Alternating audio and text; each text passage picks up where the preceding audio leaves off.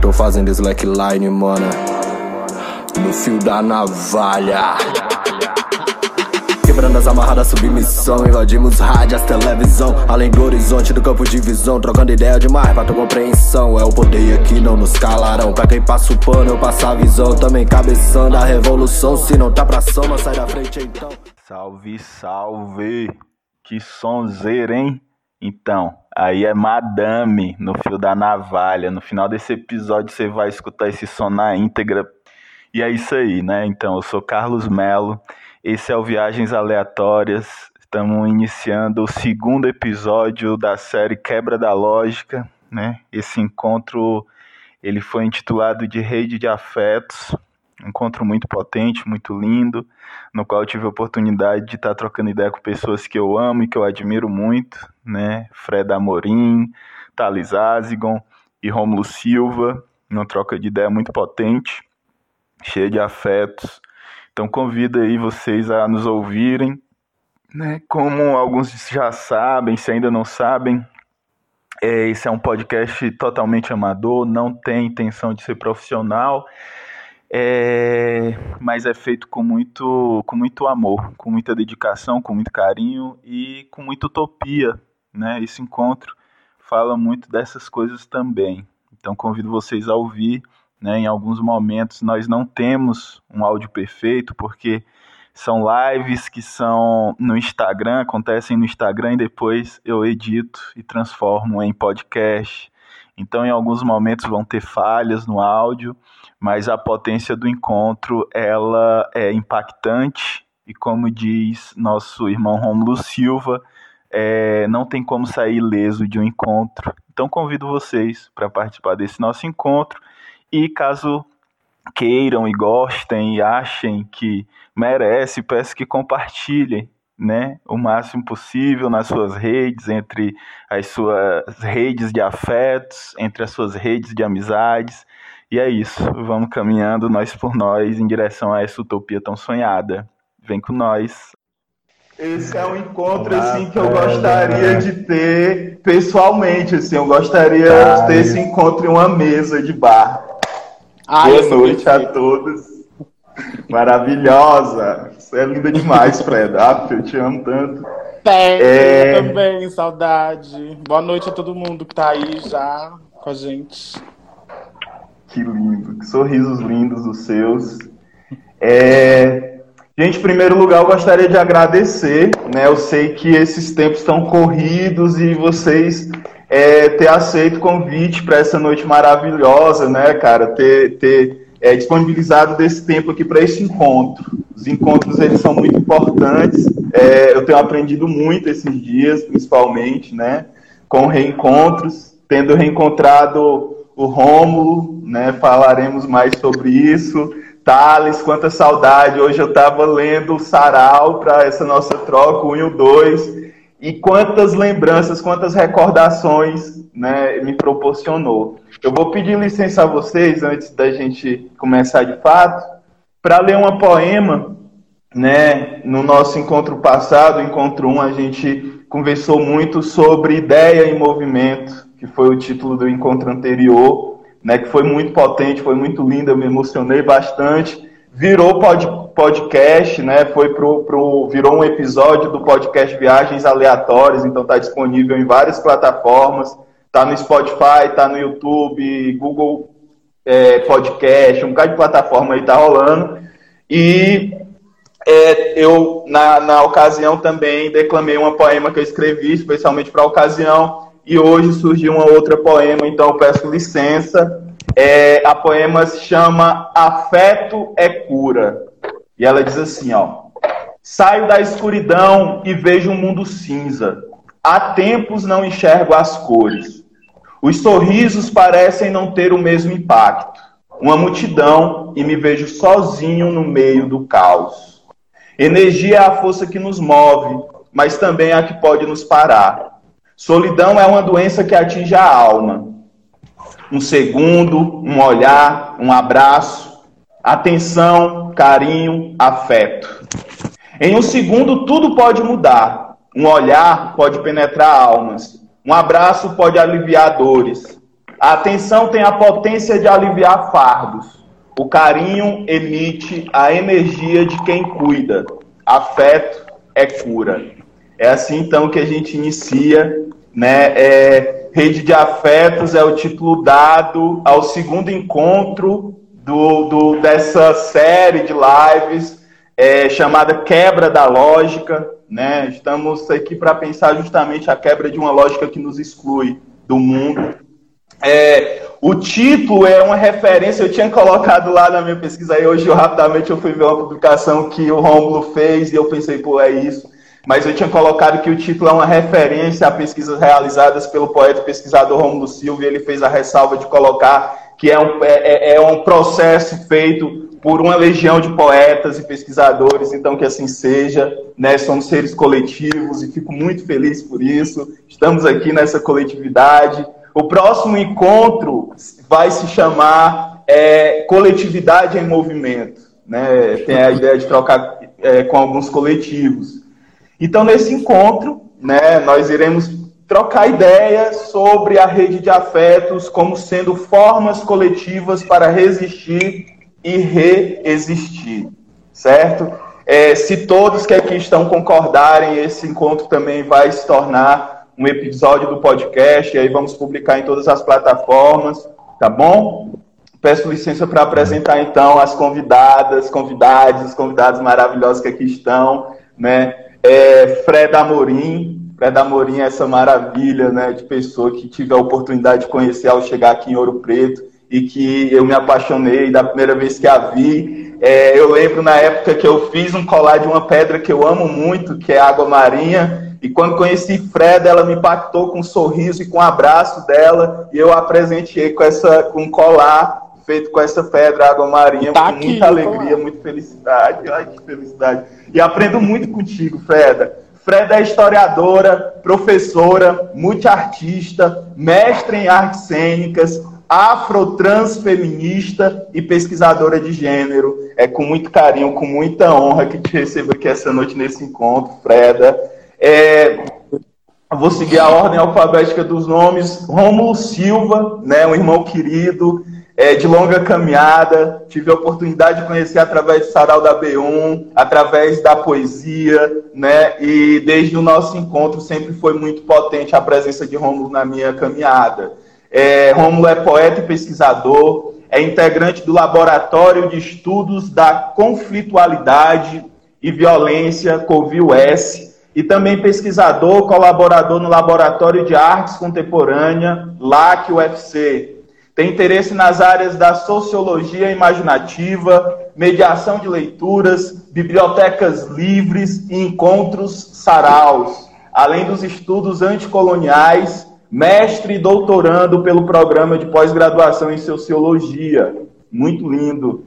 É, e Thales Azigon. Thales Azigon é muita potência, assim. É, eu me emociono lembrando em alguns momentos, porque Thales faz uma parte é, é, a presença de Thales na minha vida entre um momento muito forte, um momento de muita resistência, um momento que a gente estava sofrendo com as questões de Thales. É um, é, quando eu penso em, em, anarquia, a imagem de Thales vem à minha mente. Hoje, relendo o Sarau 1 e 2, eu pensei muito sobre isso, vi muito sobre isso. E estou muito feliz por Thales estar aqui conosco hoje. Né? Thales é, enfim, é um poeta, produtor cultural, contador de histórias e editor, um dos fundadores da editora Substância, criador da Livro Livre Curió, criador da agência Periferia Perifa em Pauta. Eu peço licença aqui para abrir um parênteses para falar sobre a Livro Livre Curió, que eu não tive a oportunidade de conhecer presencialmente antes de sair do Ceará, mas que eu acompanho e que para mim é uma das coisas mais revolucionárias que eu tenho a honra de conhecer, porque é extremamente, eu considero ser algo extremamente necessário, sabe? É, é, é, é um trabalho muito lindo, né? Muito obrigado por, pela oportunidade da sua existência, né? Assim, eu fico muito feliz e dessa existência coletiva que, que, se, que, que se apresenta num lugar que teve e que sofre tanto com a exclusão social e com, com essa lógica que a gente está aqui pensando em como quebrá-la, né? Principalmente no que se refere ao que houve após é, o massacre, né? O que, que teve no Curió. É, é dessa forma então que a gente inicia. Eu gostaria de pedir, antes de, de, de fato iniciarmos, para ler algo que está aqui nesse livro. Esse livro se chama Arruaças, uma filosofia popular brasileira. Né? Um livro feito por três autores, Luiz Antônio Simas, Luiz Rufino e Rafael Radoc Lobo. São pensadores que pensam a brasilidade. E aí tem um trecho de um dos textos que me fez pensar muito nesse nosso encontro de hoje. Né? O nome do texto se chama Linha da Liberdade, é do Luiz Rufino. E ele diz assim: Recorda aos cumbas, para o preto velho Fanon. Para o preto velho Fanon, a colonização é sempre um fenômeno violento. Não existe nada que justifique a sua defesa, já que se trata de uma empresa de mentira, espólio e destruição, autorizada por um contrato de violências em que determinado modelo de humanidade e todas as suas obras se manifestam contra a diversidade produzindo uma política de dominação e extermínio. Nos dizeres de outro Cumba, Antônio Bispo dos Santos, esse projeto dos Senhores da Cruz é cosmofóbico, ou seja, o desejo de seus homens é a destruição de tudo aquilo que não é igual a eles. Assim, do lugar dos afetados por essa lógica, implicados com a justiça, o que resta é o contra-ataque, Antônio Bispo nos convoca para uma atitude de contra-colonização, que seriam as ações que se manifestam como rasura dos padrões dominantes. Essas ações demandariam as aprendizagens de um repertório plural, referenciado nas existências dos grupos submetidos a ofensivas coloniais. Boa noite mais uma vez. É... Gostaria de, de pedir para que assim essa nossa troca ela não tem uma ordem lógica cronológica, um, uma ideia academicista, né? Então ela é livre, né? A ideia é que seja uma troca fluida e fiquem à vontade, né? O, o título Rede de Afetos é, é, é para que a gente possa, né?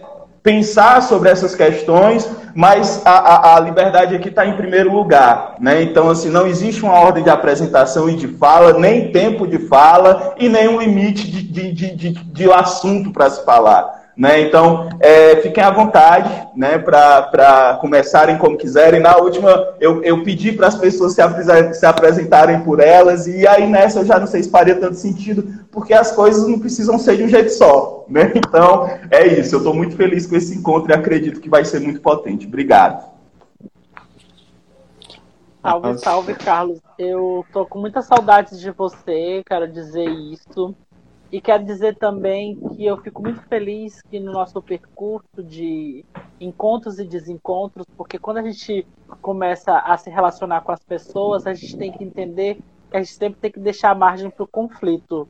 O conflito ele acontece, ele é cotidiano, até porque a gente sabe que a nossa sociedade, né, esse como o Rômulo me ensinou, o mundo branco, ele nos coloca em conflito muitas vezes então, se a gente não aprender a lidar com ele, a conviver dentro dele, a gente acaba sendo engolido, né? Como você mesmo pontuou, nós nos encontramos em uma situação de conflito, né? Internamente e de tentar saber como é que nós ia como nós iríamos construir uma cena, um encontro de saraus que tem pessoas tão diferentes Pessoas que não são perfeitas, pessoas com seus defeitos, pessoas com suas mágoas, mas pessoas com seus talentos, pessoas com sua inteligência. E a gente ficava pensando, como é que a gente vai unir tudo isso? E nesse meio desse processo, a gente recebeu uma grande porrada, que foi saber que nós estávamos correndo um grande risco pelo governo do estado do Ceará de correr um processo de sistematização que colocava a polícia como elemento de vigilância das manifestações de arte e cultura da periferia aqui no Ceará. E isso já tinha acontecido há muito tempo, né? Assim, o governo do estado do Ceará quer passar sempre uma imagem muito positiva, né? O Ceará é o estado que mais educa, que tem o melhor ensino médio, que tem a melhor escola pública. A gente sabe que tem algumas dessas informações que são verdades, mas o Ceará não fala, né, que a gente tem uma polícia extremamente violenta, em que a polícia roubou um som de uma, uma galera do José Valdo que estava fazendo uma atividade cultural. E assim, é, eu aprendi muito com você, assim, estou muito feliz de estar aqui nesse processo e tenho certeza que vou, vou ser é mais uma, um momento de, de iluminação que eu tenho quando eu encontro pessoas tão maravilhosas. Obrigado, Thales.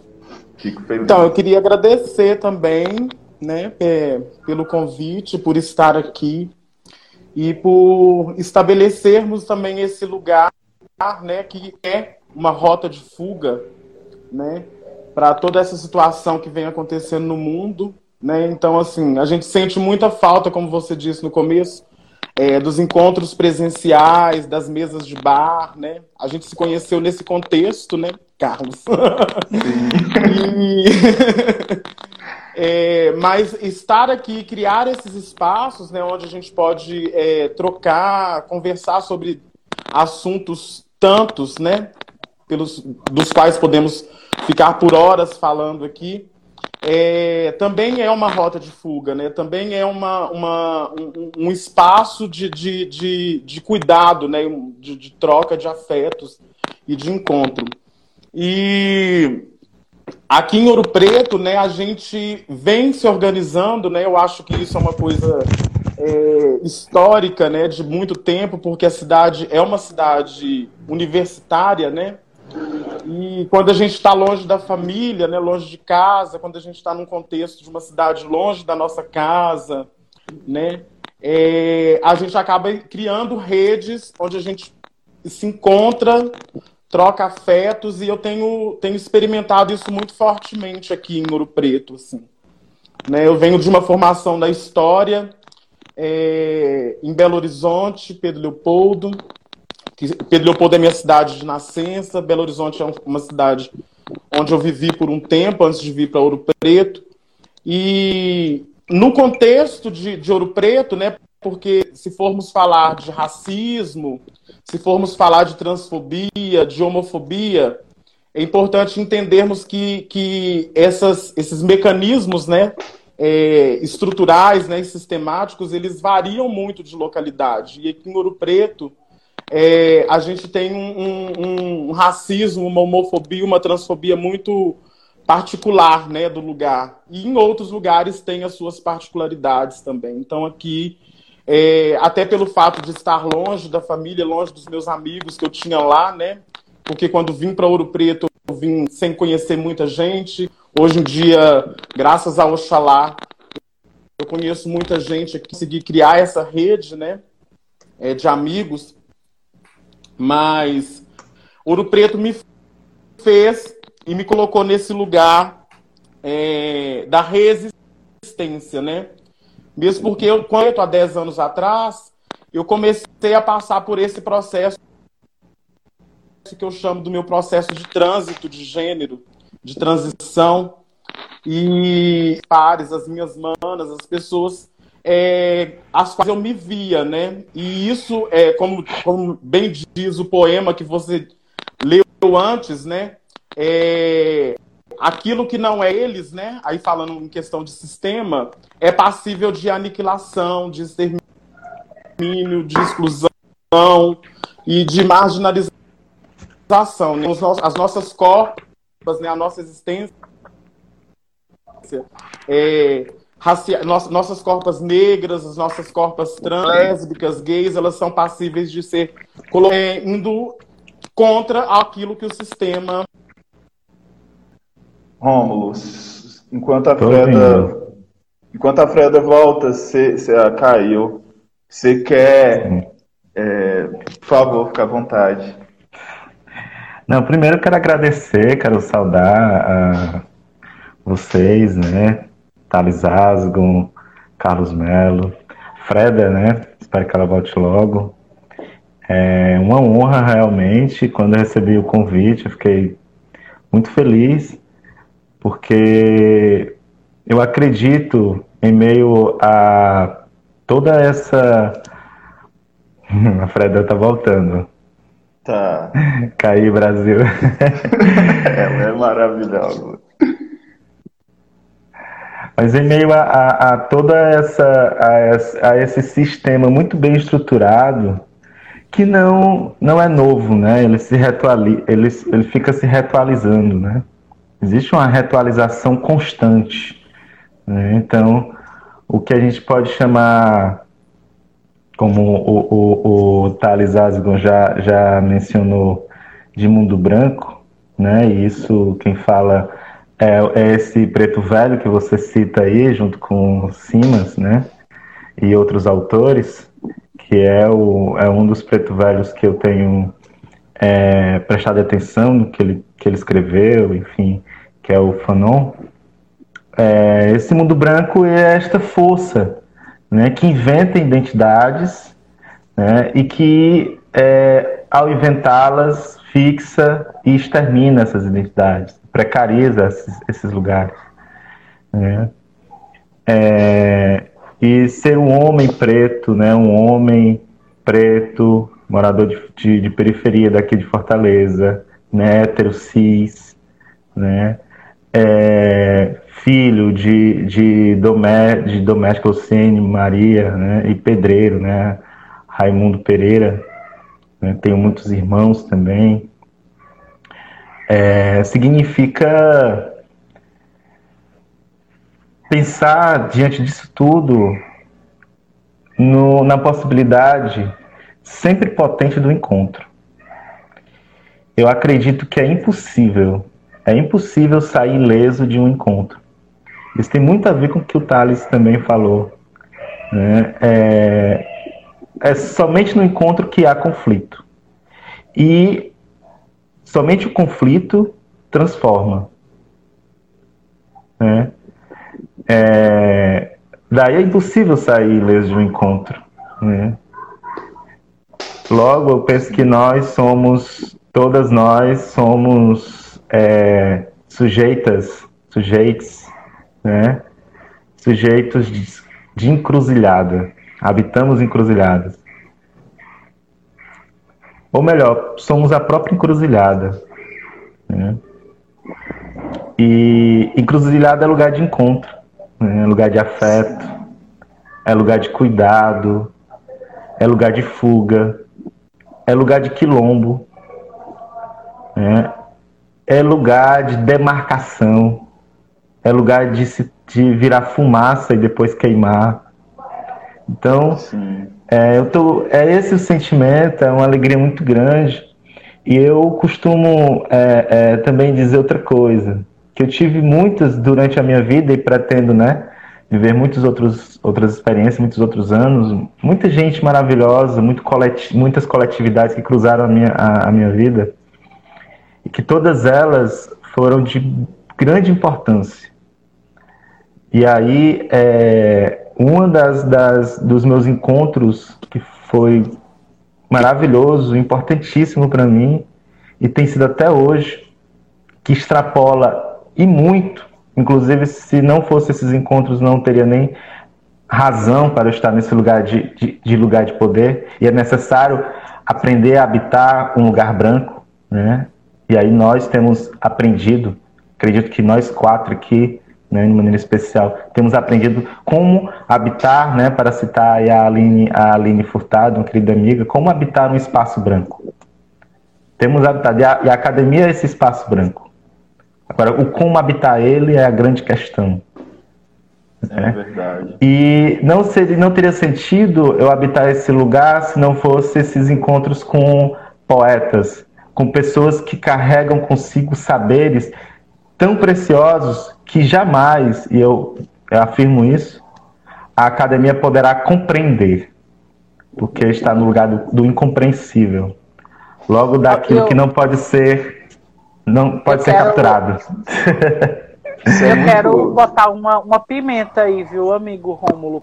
E eu tava dizendo assim, quando, é, quando era bem mais novo e morava aqui, morava na Maraponga, eu não conseguia ter uma visão de mundo que, do qual, qual qual mundo seria o um mundo que não fosse o meu, tipo assim, qual lugar que não seria que não fosse o meu. E crescer foi ter a desagradável surpresa de que existia essa cisão de mundo me colocando fora dele. E é muito doido isso, porque pensar, ao mesmo tempo que eu crescia percebendo que existia um mundo que queria me colocar fora dele, eu crescia lendo história, né? Eu crescia assistindo coisas, lendo, indo visitar lugares e todas essas coisas que eu lia, que eu assistia, que eu visitava, dizia que todos os meus ancestrais indígenas, todos os meus ancestrais é, africanos e africanas, eles que inventaram o mundo. Eles que construíram o mundo. Então não tinha lógica para mim. Entende? Tipo, nunca teve lógica para mim essa questão de, de retomar uma coisa que sempre foi meu, porque eu sempre pertencia uhum. a ele.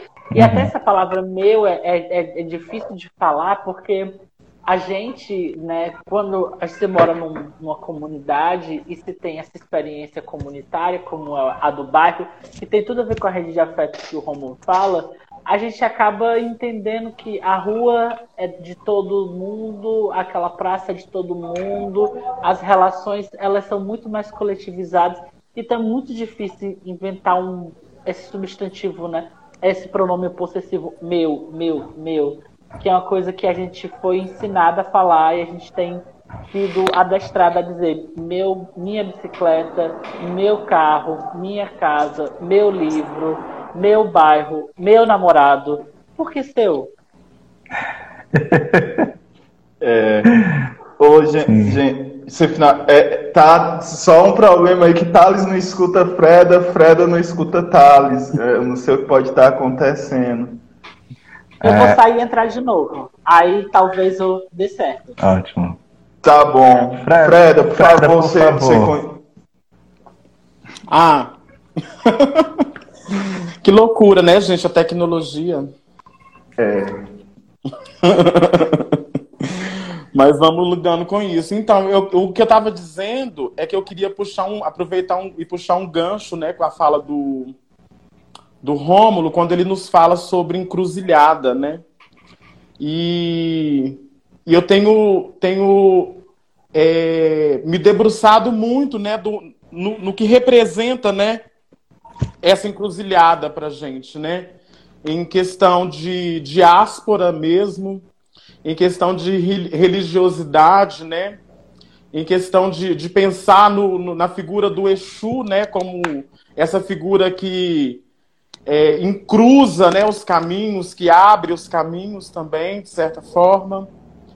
E junto com uma outra pessoa trans, também pesquisadora, a gente vem se debruçando. Essa pessoa é a Dodge Leal.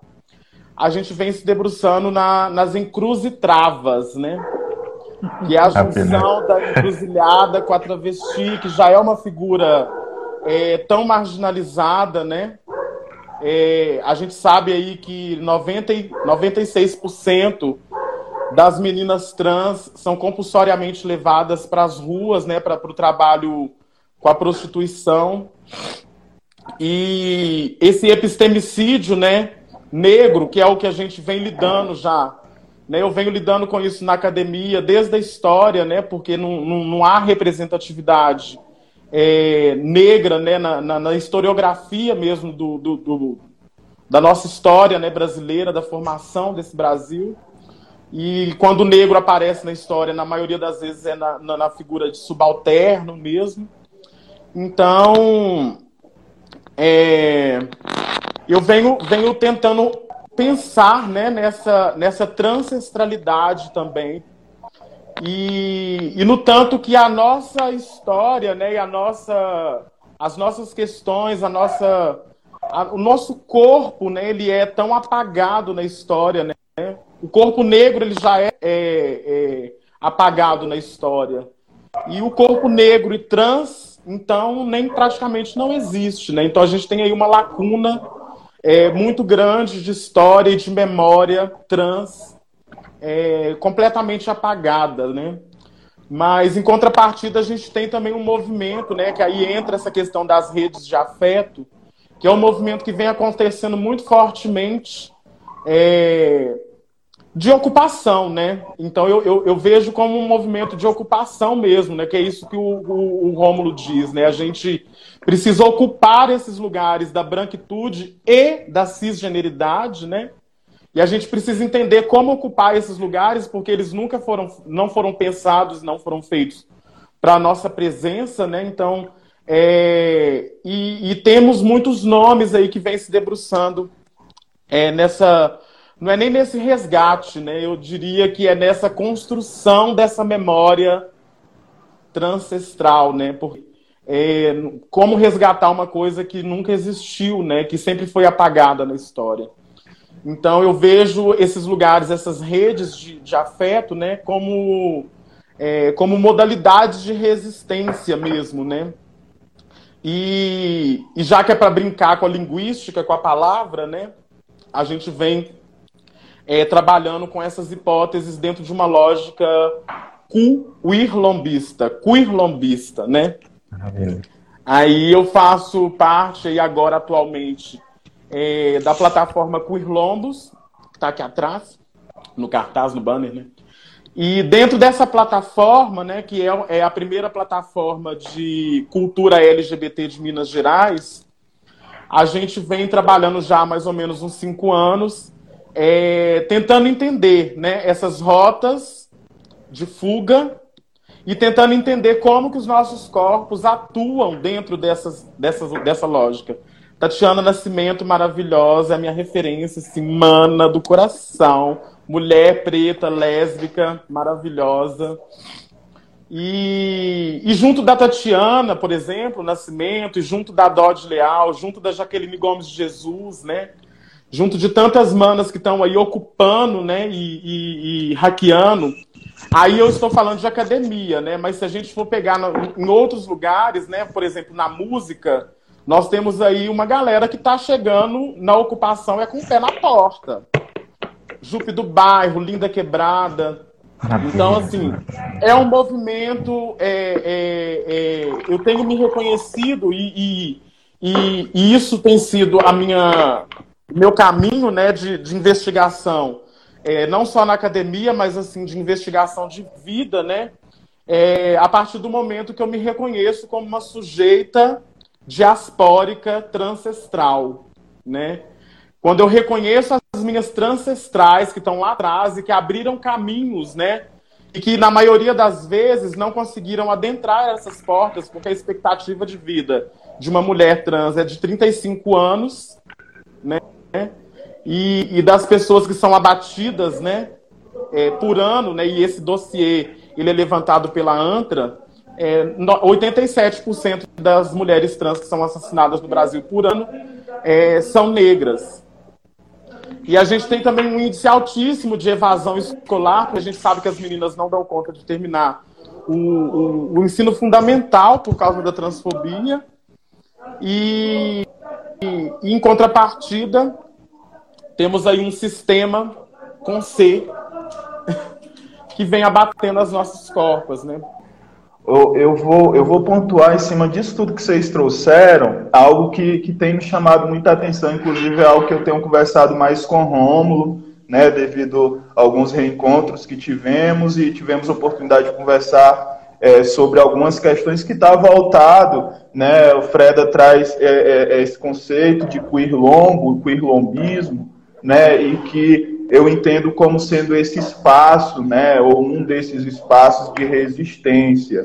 É o Rômulo ele traz, né? Junto com as várias pessoas que construíram com ele a dissertação dele, que se chama Rede de Afetos práticas de resistências poéticas na cidade de Fortaleza, né, traz uma definição de rede de afetos, ele diz assim, rede de afetos são práticas de resistências e de reexistências que objetivam recriar coletivamente outras formas de vida, né? É, eu, como tinha dito, conheci é, Rômulo Silva através do Sarau da B1, né, que eu acredito que é um desses espaços, é um desses espaços da rede afeto. Conheci Thales também pela questão da poesia na movimentação da construção do primeiro encontro de saraus do estado do Ceará, como sendo um movimento também de resistência contra essa opressão que Thales fala, e conheci Freda Amorim nesse espaço das ruas, né, num espaço de encruzilhada, numa esquina de encruzilhada, é, e, e, e, e, nos aproximamos de uma forma muito fluida. Depois fui conhecendo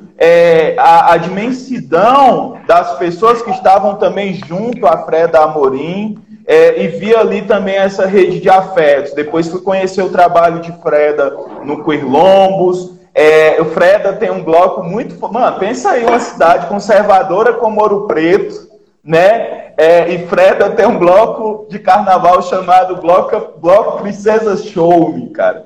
Então, assim, são coisas muito incríveis e eu vejo que é justamente isso. São, aqui, como o Freda disse, é um espaço de muitos encontros, de encontros interculturais, por ser uma cidade universitária, vem pessoas de vários estados para cá, né? Então, é, é, um espaço que muitas vezes é, é ele é centrado em uma lógica muito cis heteronormativa, né? Muitas violências acontecem aqui nessa cidade com os corpos pretos, com as corpas pretas.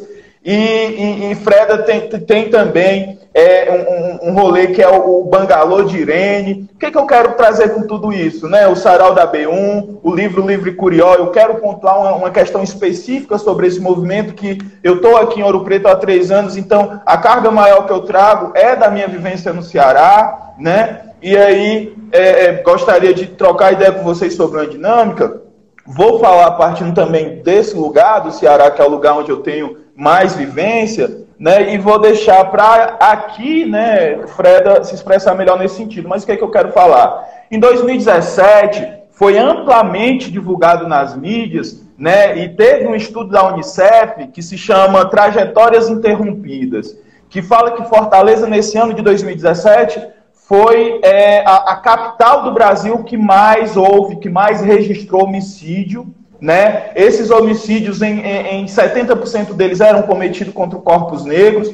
E além desses números, o, o, a Unicef entrou com essa pesquisa e colocou esse título, né? É, trajetórias interrompidas, porque também é, nesse ano foi registrado a capital que mais é, registrou homicídios contra adolescentes, crianças e adolescentes. Né? E o bairro que registrou esse maior índice foi justamente o Jamburu Sul, que é onde acontece o sarau da B1. Isso foi amplamente divulgado, mas em nenhum momento foi divulgado essa rede de afetos. Em nenhum momento foi divulgado que existiam jovens, que existiam artistas das periferias, que existem artistas da periferia, que estavam fazendo um movimento tão forte para combater esses índices a partir da arte, da cultura, da literatura. Começou a se espalhar é, bibliotecas comunitárias, bibliotecas de rua, né? Colocaram geladeiras, né? Em esquinas com livros dentro, geladeiras velhas, colocaram nas esquinas das ruas com livros dentro. Então houve toda uma movimentação de saraus, de rolezinhos,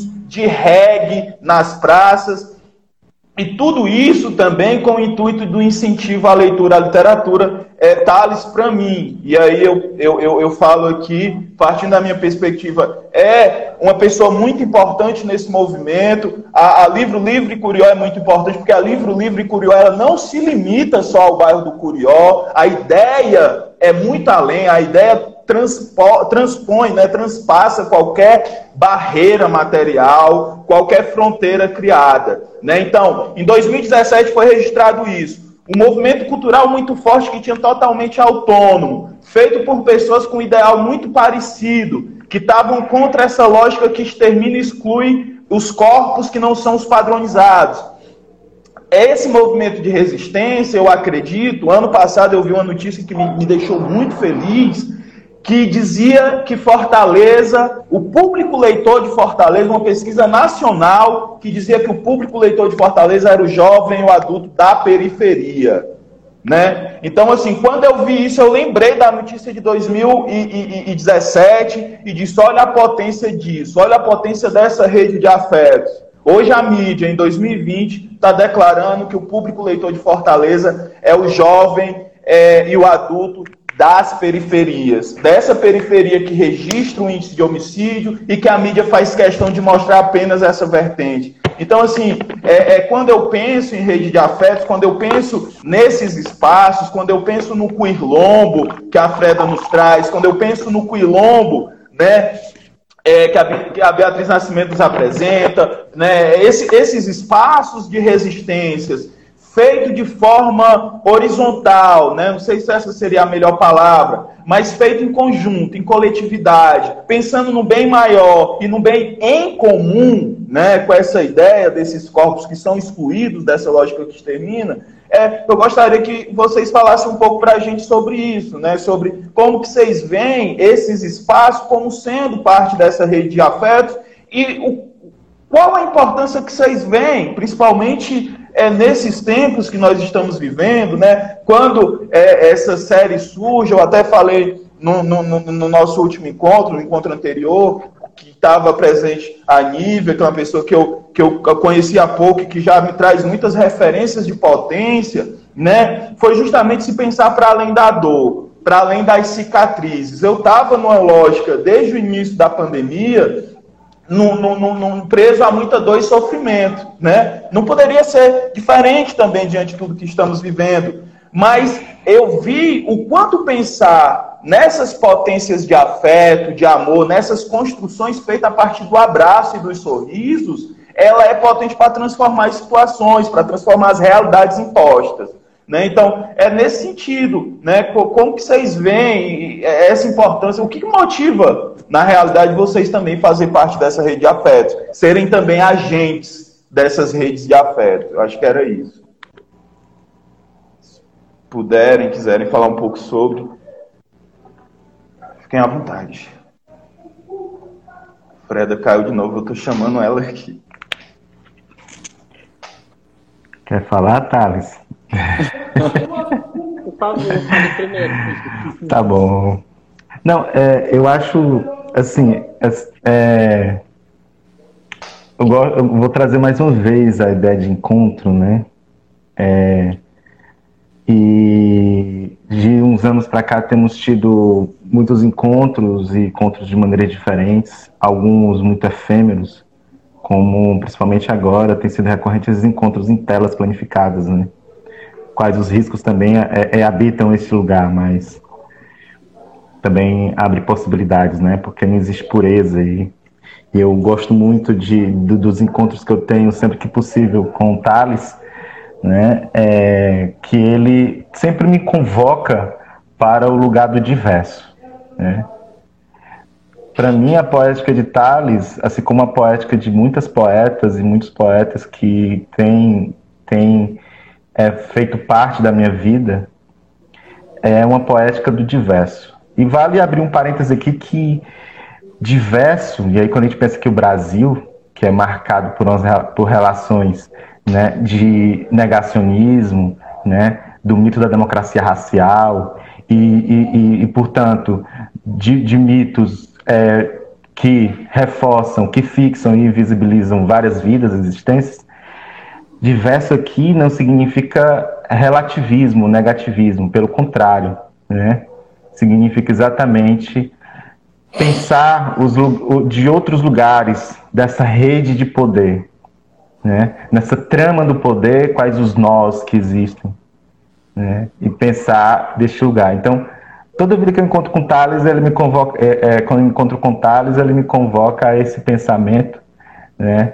De, de, de que de fato é impossível o colono, essa imagem do colono, sem o colonizado e vice-versa. Nesta assimetria, né? nessa desigualdade de, de, de, de, distribuição de vida e de morte. Né? É, e ao mesmo tempo eu penso em outro, outras pessoas que eu encontrei, tenho, tenho tido outros tipos de encontro, né? tive a oportunidade maravilhosa de ter um, um, um Madjanu e eu tivemos essa oportunidade de Madjanu, para quem não conhece, é uma poeta, ativista daqui de Fortaleza também, enfim, escritora. E tivemos a oportunidade de fazer um curso com a querida, maravilhosa J. Mombassa. Um encontro, né? E a Jota falou algo interessante. Nesse encontro de ativação, a Jota falou algo interessante é, é, que tem a ver com que o Thales fez essa provocação, né? Logo após a minha fala sobre essa história de habitar um mundo, um mundo branco ou um lugar branco, né? É, de, de, de, de, não esquecermos que a branquitude ela é uma identidade. Né? Ela, não se, se, ela não se diz ser, né? mas ela é uma identidade. Preciso lembrar isso. Uma identidade aberta. Né? E é, a Jota ela fala algo interessante quando ela diz que quando precisamos, de maneira estratégica, né, habitar um lugar branco, é, muito, é muitas vezes essa, essa, esse sentimento benevolente da branquitude, né, de fazer aliança conosco, é, essa ideia de dar voz, como se nós não tivéssemos, ou de dar espaço, de dar visibilidade. Né? É, entretanto, né, é, a J. Mombassa ela nos lembra é, que o, o, o inverso também não acontece, que é exatamente o de perder espaço na minha identidade branca. Né? Perder espaço, perder visibilidade, perder voz. Né? Então, é, nesse jogo, nesta trama, né, não existe um fora. E, e é aí que, que, que, entra o diverso. De onde partimos o nosso, a, a, a, da nossa, a nossa caminhada, o nosso habitar o lugar, os lugares, né? E habitar não significa pertencer a esses lugares. Então, se eu, por exemplo, habito um espaço branco, eu não pertenço a ele. Isso é muito Exu, né? E aí eu gostaria de, de, de, de, pensando no que o, que o, que o Carlos coloca para a gente, é, eu gostaria de pontuar outra coisa, que existem múltiplas redes de afetos. São múltiplas. A rede de afetos que está né, é, é esboçada, é um rascunho em formato de uma dissertação, né, construído coletivamente, compartilhado esse texto durante dois anos que eu fiz o mestrado, em sociologia, ele é, ela é apenas um rascunho de, um, de uma rede específica em dado momento que se desdobra e que se transforma, obviamente. Né? Porque rede aqui não é um mapa, né, simplesmente, mas uma caminhada.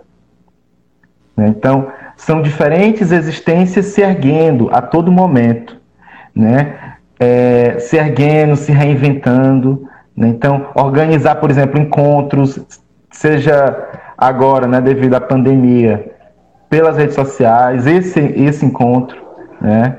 seja pela ocupação das escolas, como foi em 2016 aqui em Fortaleza, mas em outros lugares do Brasil, né, em 2015. Né? Então, mais de 175 escolas ocupadas pela, pela, pelos jovens. Né? Ocupar os ônibus, né, inventar encontros saraus, ocupar os lugares e pensar bibliotecas livres, né? E a gente pode citar um outro, outras múltiplas redes de afeto. Então, resistência aqui como essa invenção a todo momento. Então, eu, eu definiria resistência como essa invenção que é própria da gente, quando eu digo da gente, é nós que estamos na, no fio da navalha, né? A todo momento. Somos corpos que, que a todo momento é, se vê ameaçado, né? Porque a economia da morte da vida ela é desigual. A distribuição dessa vida e dessa morte. Totalmente desigual, né? Na trama do poder. É também, portanto, transgressão. Então a gente está todo momento transgredindo esse mundo branco, né? E fugindo. E aí a fuga não significa escapar, mas é de inventar mesmo. Enfim, é impossível, eu diria para ti, Carlos, é, não pertencer, não ser, fazer parte desta rede, esta rede de afetos. Né? É, e aí vamos, em tal momento, vamos, vamos é, é, é, ser como, como, vamos habitar determinados lugares de poder, concorrer a determinados editais, né? porque, como disse Thales, aquilo ali não é deles, né? é nosso. E é nosso no sentido é, é, não dicotômico. É de que na distribuição desse poder, dessa violência permanente, sempre nos roubaram. E continuam nos roubando a todo momento. Sim. É... Eu queria chamar a atenção porque tu falou sobre a questão dessa distribuição da morte e também falou sobre a questão de que o mundo branco é uma identidade, portanto, toda identidade se constrói socialmente, ela não é uma coisa natural. E aí eu fico pensando que é, nos últimos. Tipo, eu tenho 32 anos, fiz, fiz 32 anos. Mas os anos 90, que foi o, a década que eu nasci praticamente, foi a, foi a pior década possível da questão de desnaturalização do mundo. Então, assim, quanto mais máquina, quanto mais prédio, quanto mais carro, quanto mais gasolina, quanto mais. É, é, se você assistia os clipes de cantora pop, você via que essa urbanidade imposta, é, é, fascista, né, que obrigava a gente a dizer que é, a vida era aquilo, como ela nos, nos, nos coloca em estado de confusão sobre muitas coisas que a gente pensa e a gente deixa de entender muitas coisas, porque o, o entendimento ele está muito mais perto da simplicidade do que da complexidade. E quando a gente está dentro, por exemplo, da, da academia, da universidade, a gente acredita que precisa complexizar uma coisa ao extremo para poder gerar um entendimento. E, e, esse movimento é um movimento que você exclui um monte de gente, coloca um monte de gente de fora do pensamento, porque as pessoas só vão achar que só pode pensar se pensar de maneira complexa. Quando pensar é olhar para uma planta e dizer, poxa, precisa de água. Né? E aí é tão interessante isso que se você for olhar para a arte dos últimos tempos, como o que é, a gente destruiu nos anos 90, no começo de 2010, como isso se mostra, tem se mostrado cada vez mais presente. É, capa de livro tem planta, nos clipes das cantoras tem água, tem mar, tem rio, tem. Isso, para mim, é simplesmente um, um desejo de voltar para esse pensamento simples, para esse lugar onde todas as coisas são resolvíveis, né? Porque é, eu tenho escutado muito também o Ailton Krenak e eu fico muito chocado com o que ele pensa, porque é tão. Meu Deus, dá vontade de sair correndo. Maravilhoso. Porque é, é isso, assim, tipo, é, a partir do momento em que eu não sei mais é, das coisas da Terra, né? Quando eu não habito mais os lugares, os espaços, eu não me sinto pertencente, a gente vai viver um eterno despertencimento. Né? Onde, por exemplo, quando, eu, quando eu, eu tinha 14, 15 anos, eu ia para o Benfica para encontrar os meus amigos LGBTs, né? na época a turminha GLS, porque não, não me sentia pertencido no meu bairro e eu, acho, e eu, eu achava que eu só podia ter identidade se eu fosse para aquele lugar, em determinado momento eu pensei: não, não, eu não preciso estar no Benfica para ser um menino gay. Eu não preciso estar na Praia de Iracema para fazer uma biblioteca, para fazer um sarau. E acho que quando a gente relaxa e fica pensando, é possível no lugar onde eu estou fisicamente, presentemente, os meus pés nesse lugar. Desse lugar eu posso fazer tudo acontecer. Tudo. Porque tudo está na natureza. Todos os elementos estão aí, né? E eu acho que a gente acreditou muito nessa morte, nesse, nesses afastamentos, nesses distanciamentos, porque a gente se perdeu. A gente se perdeu da gente mesmo, porque a gente foi induzido a se perder. Sim. Eu vou. Fred, você ouviu que a gente. A, a, reflexão inicial? Você tinha caído no momento? Ela caiu de novo. Caiu de novo. É, a internet em Ouro Preto ela é muito instável mesmo, assim, é complicado. É.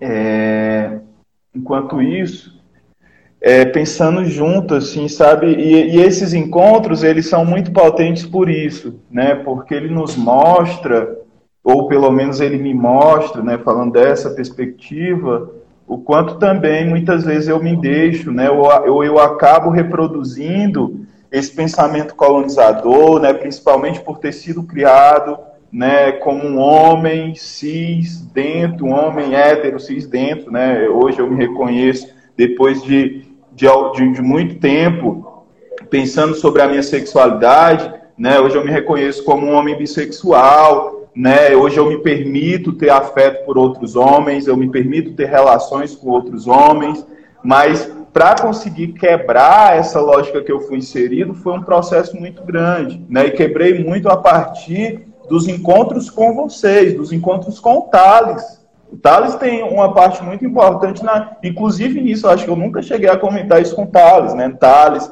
Nina Rise, Samuel, né? São pessoas que têm, inclusive, uma importância muito forte nisso, nesse meu reconhecimento, né? Dessa, nessa minha retração, nessa minha é, tentativa de me enquadrar nesse mundo branco, não quanto um sujeito negro diverso, mas tentando me enquadrar nesse personagem universal, certo? Freda voltou. Freda, por favor, não sei se você tinha, tinha é, chegou a ouvir é, a reflexão acerca do, do, do, do, estar nessa rede de afetos Ouvi. e essa rede de afetos, né, esses espaços, né, o, o queer lombos que você nos apresenta como algo importante nesse contexto, na sociedade, enfim. Por favor, se puder falar para a gente sobre Eu consegui. Isso. Ah, tá.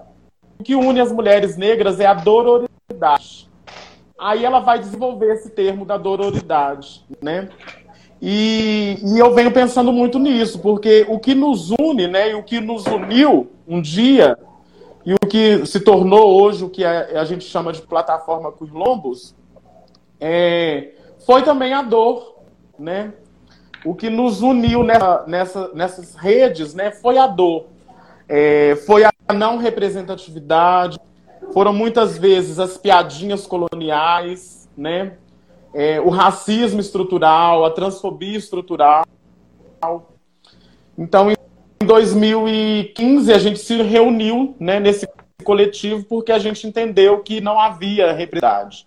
Então, a gente estava inserida nesse contexto da UFOP, né, da Universidade Pública ele também era um mecanismo que permitia ser quem a gente é, é no escuro. Né? Então a gente passou também por um processo muito forte ocupação do espaço público aqui em Ouro Preto, né? É, porque eu acredito que a partivência, né, a partir do, do momento em que a gente começa a ser protagonista das nossas esquecer as nossas memórias, recorrer às nossas ancestrais e ancestrais, é, que a gente vai conseguir estabelecer é um também sobre o, o que está acontecendo agora, o que aconteceu atrás, irá também nessas encruzitravas que a gente não, não, não responda muitas coisas, mas para que a gente levante questões e para que a gente reflita também sobre esses lugares, né, sobre essas redes. É, tinha travado aqui em algum momento, mas deu para ouvir. Falei tudo, tudo sem travar? Foi. Não, deu para ouvir tudo. Só travou sua imagem. É, que, que, potência, né? Essas falas, porque vocês vão falando. Ah, que bom. E aí vão me fazendo refletir sobre algumas questões e pensar sobre, sobre, sobre tanta coisa. A travesti trava. Oi? Ah, acho, enfim, me faz pensar sobre tanta coisa.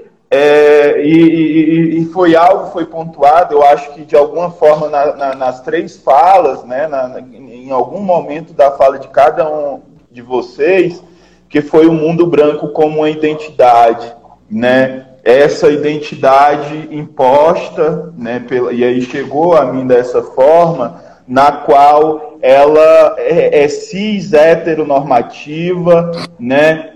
E aí que muitas vezes ela, ela não permite diversidades, né? ela não permite uma variedade, ela é conservadora nesse sentido. E a gente, né, falando junto a, a Freda, e eu senti isso muito forte aqui, é o olhar dói, sabe? O olhar sobre aquilo que, que, que, que algumas pessoas aqui né, consideram diferente ou consideram fora daquilo que eles esperam dói, é um olhar que machuca né? E aí, é, é, é, é, se você não tenta se enquadrar a essa identidade que o mundo branco define para você, inclusive para os corpos, para as corpas negras, é, você vai ser, vai ser transpassado por, por uns sentimentos muito negativos. Assim, eu acredito muito nas confluências das energias, né? Das energias transmitidas. Eu, eu sou, é, é, eu tento me aproximar a, a, a esses ensinamentos que, que o Ailton Krenak fala tanto do pé no chão, da terra, dos nossos, né, do ser coletivo. E tenho visto hoje, e aí eu vou pontuar isso, porque eu acho que se trata disso também,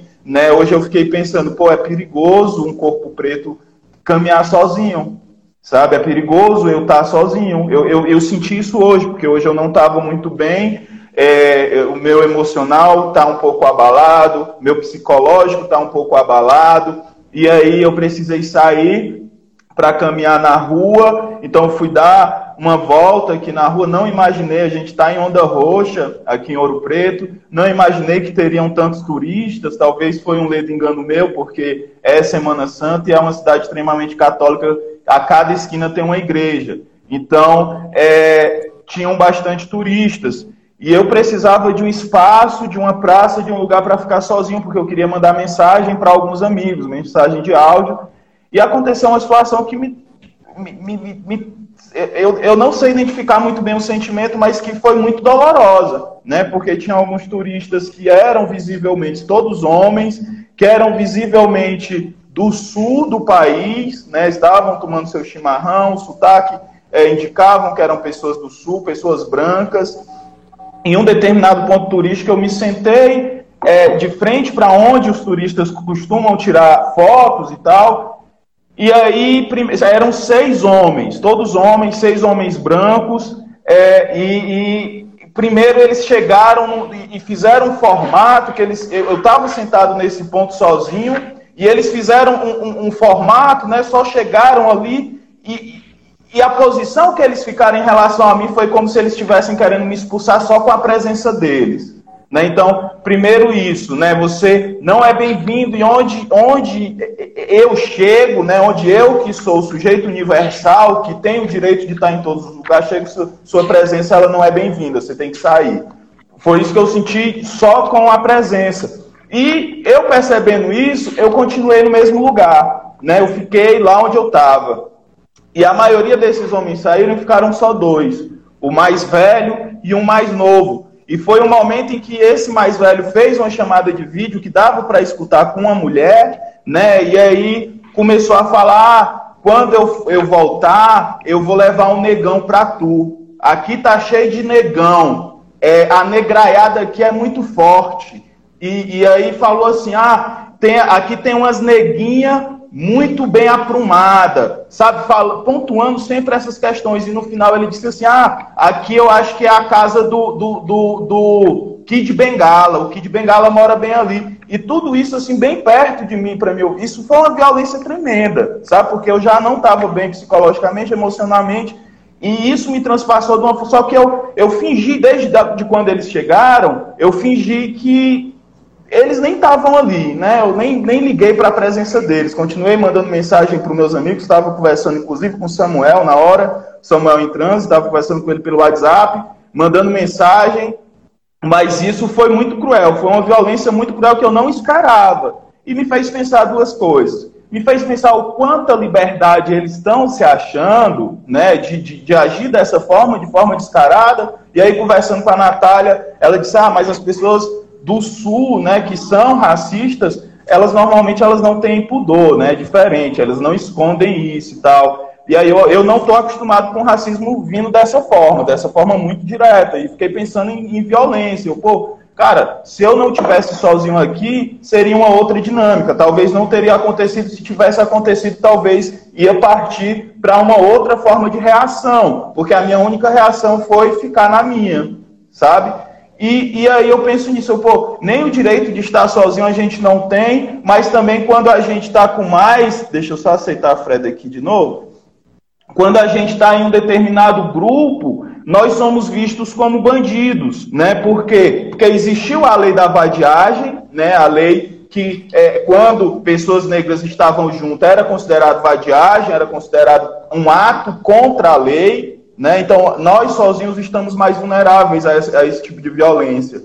E aí eu fico pensando justamente sobre isso, como a Freda fala, um sarau vai parar na delegacia. Um movimento de saraus em Fortaleza, é, o, a Secretaria de Segurança Pública do Estado do Ceará tenta fazer isso em caso de polícia, né? tenta intervir nisso. Por que, que esses movimentos, quando se juntam, aqui tem repúblicas federais que, que se juntam filhos da elite branca usando todos os tipos de droga, inclusive com caso de estupro. A maior, todo, todo o carnaval tem caso de estupro dentro de uma república federal. E nada acontece, não vai para a delegacia, não vai parar na delegacia.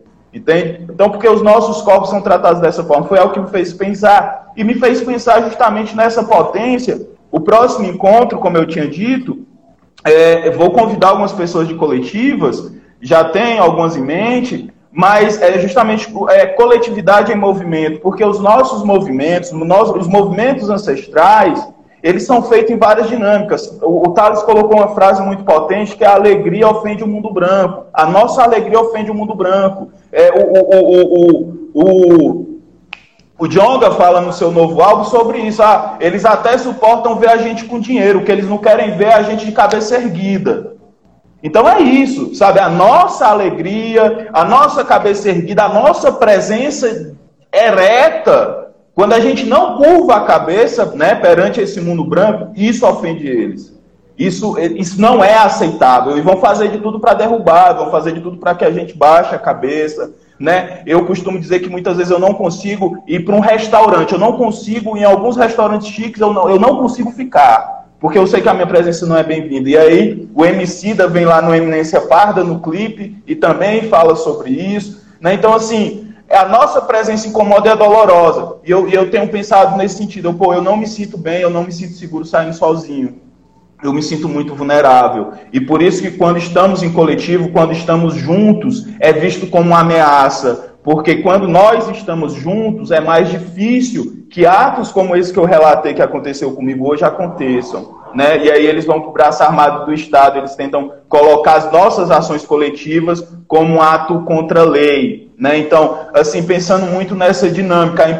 E aí o que eu ia falando, nossos movimentos ancestrais são movimentos baseados na dança, né? Quando falam pejorativo, eu fui um desses que falei de forma pejorativa durante muito tempo da ciranda, mas não é a ciranda na perspectiva branca, é a ciranda como um movimento circular, que é um movimento de potência e de afetividade e de resistência. Os nossos movimentos, eles são circulares, a dança é presente no nosso movimento de resistência, é presente na capoeira, é presente nos terreiros. Então a dança faz parte da nossa dinâmica de resistência por, justamente por isso que o, o traz, porque a alegria é uma potência de vida.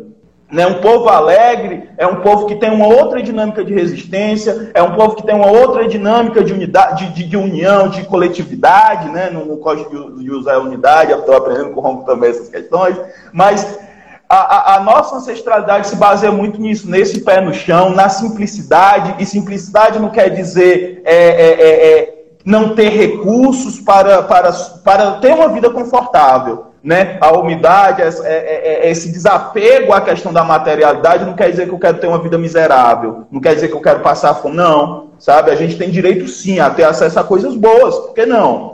Né? Por que, que sempre tem que ser os brancos a comerem nos melhores restaurantes, a, a, a voarem de primeira classe? Sabe por que, que sempre tem que ser eles? E por que, que eu me sinto culpado muitas vezes em ter dinheiro, é, sobrando às vezes? que, que eu me sinto culpado em consumir algumas coisas, sabe? Então, assim, é justamente pensando nessa dinâmica, né? Quanto mais sozinho eu estou, mais vulnerável eu fico e mais eu me submeto a essa identidade branca que é imposta minha, ao meu estar no mundo. Né? É, é, sobre isso que eu refleti muito hoje. Foi, foi algo muito pesado, foi doloroso, mas não foi algo que me, que me paralisou, foi algo que eu pensei assim, não, esse tipo de, de acontecimento é algo que me dá energia para continuar fazendo o que eu estou fazendo. Porque assim como eu passei, eu penso em tantos outros que passam pela mesma situação e que muitas vezes elas não têm uma dinâmica de conseguir é, é, é captar essas dores, essa violência cometida e colocar para fora de uma forma de resistência, de dizer, ah, isso aqui está acontecendo, então eu vou fazer o possível para que não aconteça com outras pessoas iguais a mim, e vou juntar, e vou coletivamente tentar é, é, se juntar com os meus, como a gente aprende no Quilombo, lá no Zubim do, dos Palmares, no Queer Lombos, apresentado por Freda, na rede de afetos, nos saraus, nas bibliotecas livres, nas livrarias. Livraria hoje é um espaço de extrema importância, principalmente diante de toda essa lógica que a gente tem dessas livrarias virtuais, enfim, são pontos de resistência que são necessários, né? É, inclusive, Thales tem, tem a editora Substância, as editoras também são de extrema importância para trazer pensamentos que, que não são necessários. Enfim, é, é, é, é, essa é uma dinâmica que eu gostaria de pensar junto com vocês. Vocês também, né? Eu me senti dessa forma e me sinto. Quando estou só, eu me sinto muito vulnerável. Eu gostaria de saber de vocês, se vocês também se sentem nessa dinâmica, porque é, eu tenho visto na minha caminhada quantas pessoas eu conheço que são sujeitos coletivos. Eu pesquiso filosofia Ubuntu, a filosofia Ubuntu ela fala sobre uma subjetividade compartilhada, que a subjetividade ela nunca é única, né? Ela nunca é, é algo que é só específico de um sujeito, né? Ela é, é algo que se dá no coletivo sempre né? ela, é, é, ela é transpassada pelo coletivo e ela também é, é, é, atinge o coletivo numa potência de transformação e de construção. Né? Então eu me sinto muito vulnerável quando eu estou só, em ambientes.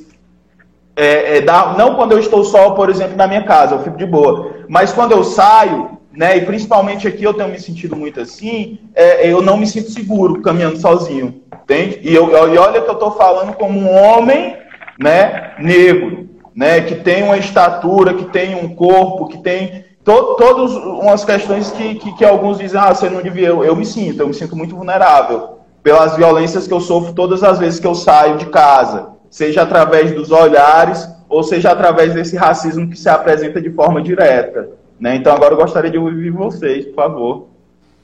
Eu acho, viu, Carlos, que é, é muita inocência achar que essa violência, essa sensação, ela vai acabar amanhã. E também é muito inocência achar que ela vai acabar sozinha. A gente precisa fazer coisas. Você falou aí nessa questão da coletividade, né? Eu gosto muito de pensar na comunidade. Eu acho que tudo pode ser comunidade. Eu gosto muito da palavra comunidade porque é comunidade a gente partilha o que nos é comum, mas sem precisar perder a nossa individualidade, né? Ao contrário do que a gente às vezes acha que é obrigada a fazer isso, obrigada a fazer aquilo, e a própria experiência do mundo capitalista nos coloca em determinados é, paradoxos que às vezes faz com que a gente fique muito perturbado diante de determinadas situações, né? Tipo assim, eu sinto culpa por, é, de um certo modo, como você falou, eu posso chegar a sentir culpa por conseguir produzir alguma coisa que, que seja alguma coisa que me enriqueça, né? que me engrandeça, que me deixe bem. E eu sinto culpa disso, porque a gente é dito pra gente que a gente não pode estar ali. Mas assim, em compensação, aí é dever nosso a gente sempre tentar construir coisas que é dentro de um mundo mais comunitário. Assim, desculpa, vou tirar, não é um dever nosso, mas é bom que a gente faça, porque a gente pode escolher fazer uma trajetória que é uma trajetória tão europeizante, né? Que é essa questão do mito do herói, né? Essa coisa de Joseph Campbell, de uma pessoa que faz uma jornada e conquista um objetivo, que é a linguagem do mundo dos negócios, que é a linguagem do mundo do cinema, que é a linguagem de muitas coisas, porque está dentro do nosso, está dentro da psicologia, está dentro da arte, está dentro de todas as dimensões, mas a gente precisa é, destruir a jornada do herói. Porque somente quando a gente destrói essa, é, é, essa, essa estrutura de que tudo está fruindo para esse sucesso de uma pessoa que está alcançando o auge de uma coisa, não precisa ser assim. Para a gente, não. Por quê? Porque é, as nossas experiências coletivas, elas têm diminuído a angústia e elas têm diminuído a tristeza do mundo. Quando você apontou toda essa questão da evolução daqui em Fortaleza de ser, em 2017, a cidade que mais matou pessoas jovens, e depois, em 2020, ser a cidade onde a maioria das pessoas que leem são pessoas da periferia, isso foi uma escolha coletiva, uma escolha comunitária, de muitas pessoas de fazer saraus, de muitas pessoas de fazer biblioteca, de muitas pessoas de ceder um certo tempo da vida delas para atividades comunitárias, né? E eu acredito que a gente precisa investir nisso, o que não significa que a gente vai se apagar, que a gente vai se extremamente se dizer agora eu só vivo em função do social, eu só vivo em função do coletivo, só vivo em função do comunitário. Também é uma grande ilusão achar que é isso, porque acho que somente uma pessoa equivocada, né? Isso está dentro da jornada do herói ainda, de achar que eu preciso me sacrificar pelo bem comum. Quando a gente ninguém precisa se sacrificar, se a gente está fazendo uma coisa comunitária, está todo mundo tentando colaborar para que as coisas aconteçam. E é isso que eu acho que é isso que a gente precisa reaprender. Que talvez o mundo está. Né, o país, né, o Brasil. O Brasil perdeu totalmente o senso de comunidade. Né? A gente perdeu o senso de coletividade, de comunidade, gosto mais. Porque assim, se a gente está dentro dessa, dessa, dessa função de querer encontrar com o Rômulo e junto a gente pensar uma coisa e fazer uma coisa, aí o Rômulo encontra com outra pessoa e ele faz outra coisa. E, e aí a gente vai fazendo juntas e fazendo questão de se colocar todo mundo que está nesse processo, né? Isso é cura, entende? Isso é, outro, isso é um outro modo de fazer. Isso é nos dar importância. Porque aqui somos quatro, né? Não é uma pessoa palestrando, não é uma entrevista, né? É um partilha e eu acho que é, o, o, a gente precisa caminhar muito mais nessa direção. É mais trabalhoso, a gente gasta mais energia, a gente gasta mais tempo e a gente sacrifica a nossa jornada do herói de encontrar uma determinada posição e nessa posição eu me vangloriar e dizer: Uhul, eu sou o Rômulo, que agora é o coordenador da biblioteca. Que agora sou o sucesso. Diga isso não. Agora é isso, isso. Entende? É, é, é um sacrifício, ele vai sacrificar isso pensando na, na, comunidade, mas ele está fazendo um sacrifício consciente que ele quer, que ele acha que vale a pena para ele fazer isso. Se mais pessoas acharem que vale a pena fazer isso, eu acho que essa sensação de segurança que você relatou, ela vai diminuindo muito. Porque nós somos seres biológicos, nós somos bactérias, nós somos moléculas, nós somos é, tudo isso e só, só rola na interação, na conexão, na troca de energia, como a Nath falou. Esse Exu enzima, né? Exu enzima, esse, essa, essa substância que modifica todas as outras substâncias sem precisar necessariamente se modificar, sem precisar perder a essência de si, né? A gente não precisa perder a essência de si, está estando agindo em comunidade. E eu, acho, eu fiquei muito feliz com a leitura da Nath, que sinceramente foi a coisa mais bonita que eu escutei no meu dia hoje. Que lindo. ah, eu também adorei. Sim. Obrigado, é, Carlos. É o mesmo livro, né, que você apresenta pra gente, né, Carlos? É. Eu, são muitas coisas, né, assim, é, é sempre muito potente encontrar com vocês. E eu fico lembrando de vários outros diálogos. Por exemplo, a, a, a Grada Quilomba, ela fala algo maravilhoso, né? Quando essa questão, a partir do relato do, do Carlos, e maravilhoso e muito sério, que não podemos esquecer. Né? Que, é, que o racismo, né, ou os racismos, suas formas de atualização, elas são problemáticas brancas. Problema, tipo, é um problema deles né? É tudo aquilo que eles não suportam neles mesmos, e aí quando eu digo eles, eu estou falando desta força, que eles despejam no, no seu outro, naquele que ele, que ele julga, ele julga ser menor. Né? Então quando o Thales, né, quando, a, quando a Freda é, é, é, é, pega e nos convoca né, para pensar um em comum, né, que é esse lugar da partilha sem perder né, a nossa identidade. E eu acho que, inclusive, esta é, é, é a questão do nosso tempo. Né? E aí, se a gente transformar isso em uma pergunta, como partilhar? Como se encontrar sem perder, sem sufocar o outro, sem ser sufocada? Né? Eu acho que essa é a grande questão eu penso, né? E que é, ao mesmo tempo eu fico pensando, né? Os donos do poder eles têm prazer em se alimentar, né? Do nosso sofrimento. Eu diria que é um dos principais banquetes deles, se não o principal, é o nosso sofrimento. Então, é, daí a minha escolha, né, é, de, por exemplo, quando eu, eu, eu, não sei se eu já falei isso para vocês, né? E aí eu digo, estou conhecendo a Freda hoje, é, e, e eu já conhecia já o Carlos, né? O, o, o, o Thales. Mas teve um momento no comecinho da, da, da, da do mestrado que eu pensei em desistir. Por muitas razões. É, e uma delas, a principal delas, era porque eu olhava para todos os lados e a mesma coisa era, era vinha falar de violência ou, ou tratar sobre a violência.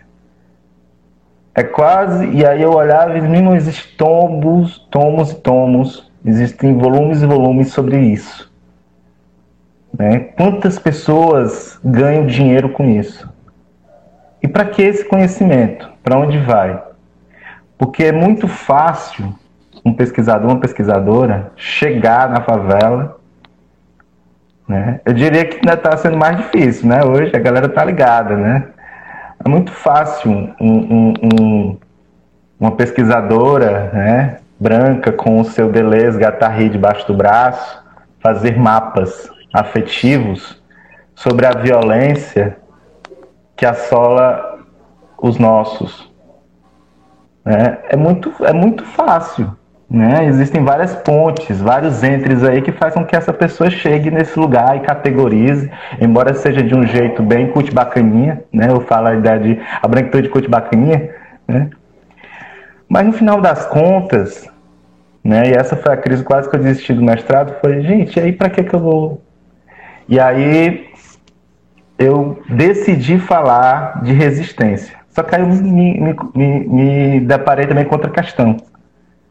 Tá, resistência. Resistência é, é, a gente pode pensar como dar murro em ponto de faca. Aí o que que, o que que sobra, né? E aí cada vez mais eu tenho pensado sobre é, a ideia de resistência como a ideia de invenção mesmo. Desse lugar que o que o que o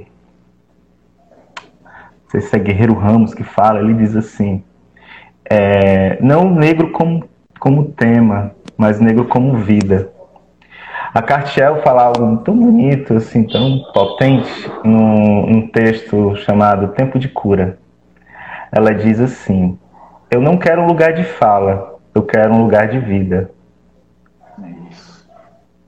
É, e pensar um lugar de vida é pensar esse lugar da partilha, esse lugar da transgressão, é, e de não esquecer que, de fato, a representatividade, Thales, né?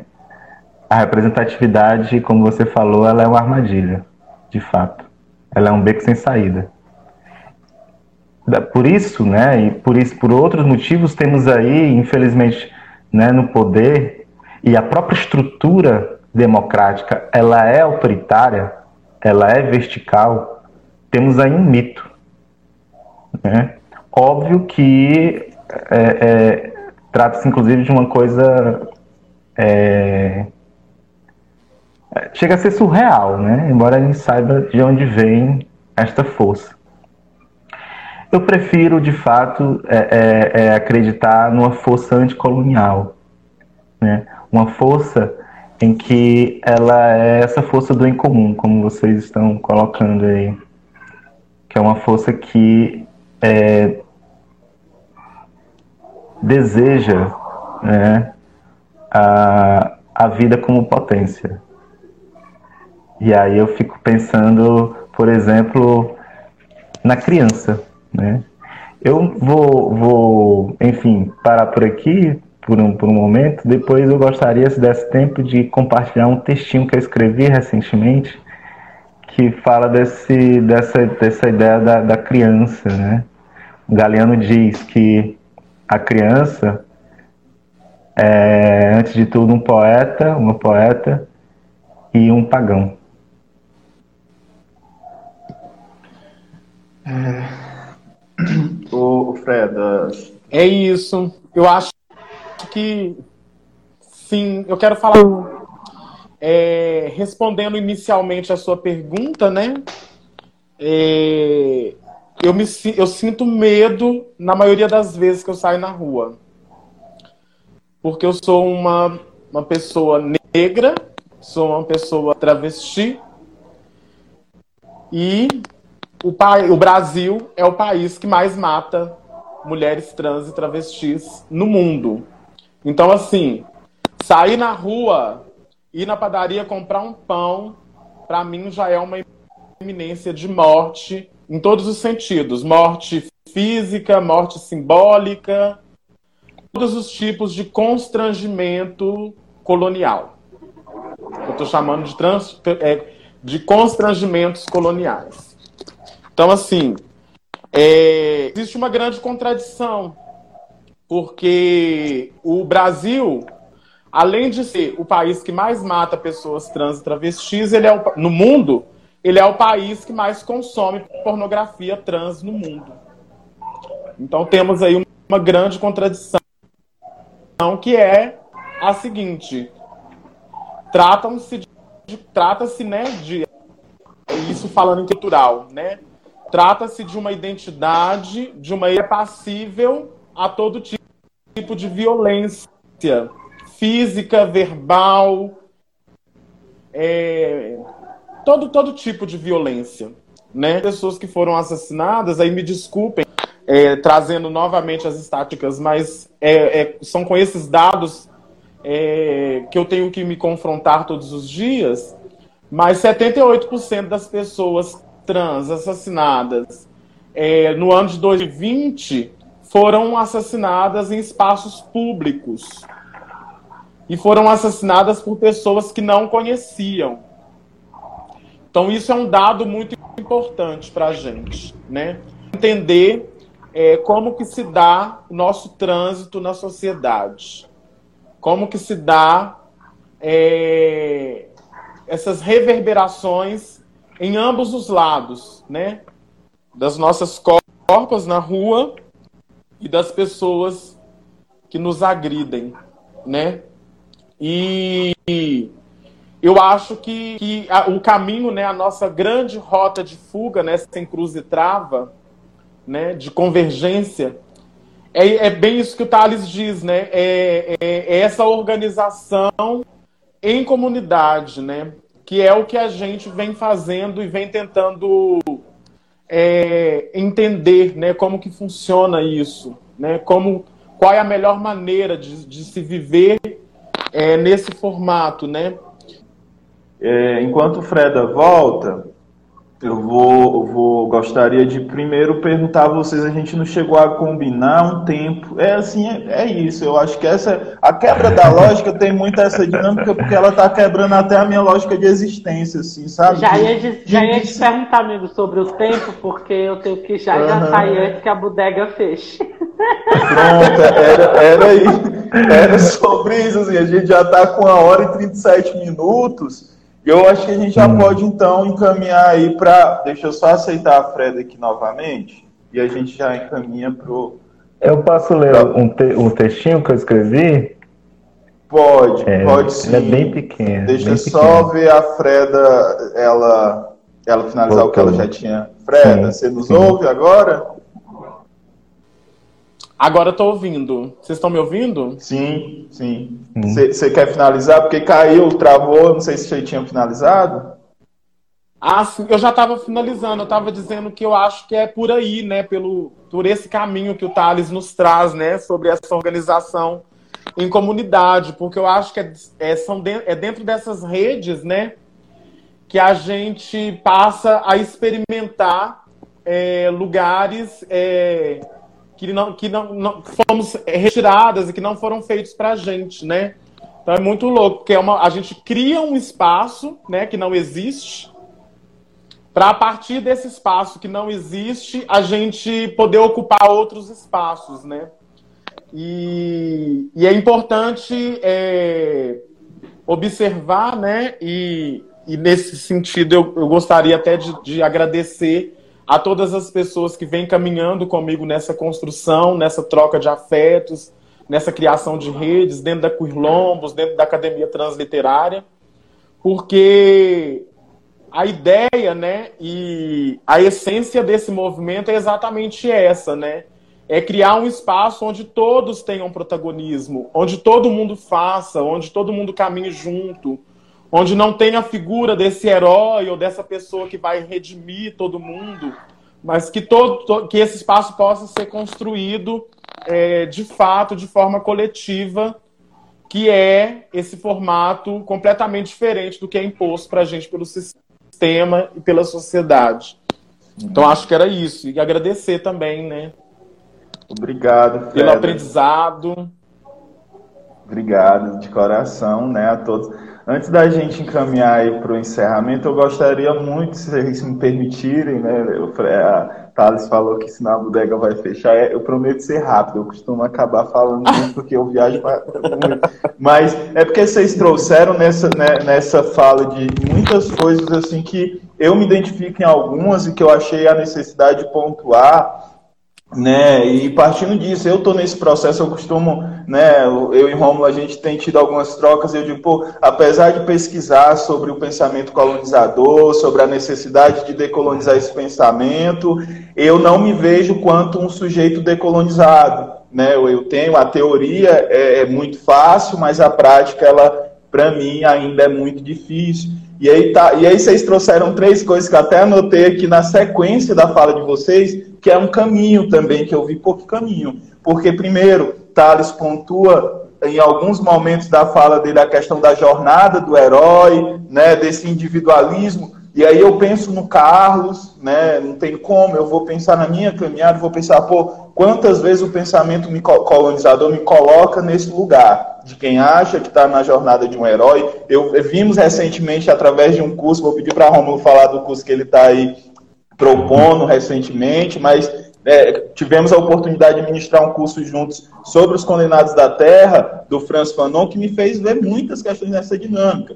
E aí, quando eu penso na jornada de um herói, do herói que, que, que Thales coloca, eu penso enquanto numa, numa, é, é, é, eu também não estava acostumado a receber, por exemplo, ainda tenho muita dificuldade a receber elogios, a, a, a, a saber filtrar algumas coisas que chegam até mim, e esse também, dos vários motivos que me fizeram né, sair de Fortaleza para uma jornada que é muito pessoal, que me trouxe a Ouro Preto, um dos motivos era o medo que eu estava é, com a, a, a, visão, com as coisas que estavam chegando até mim, com a admiração de algumas pessoas, com medo de, de frustrar, porque eu não queria ser nada daquilo que estavam é, é me, me impulsionando, principalmente as pessoas políticas, de partidos políticos que estavam querendo se aproximar de mim com intenções que eu fiquei assim, não, não, não quero, fiquei com medo.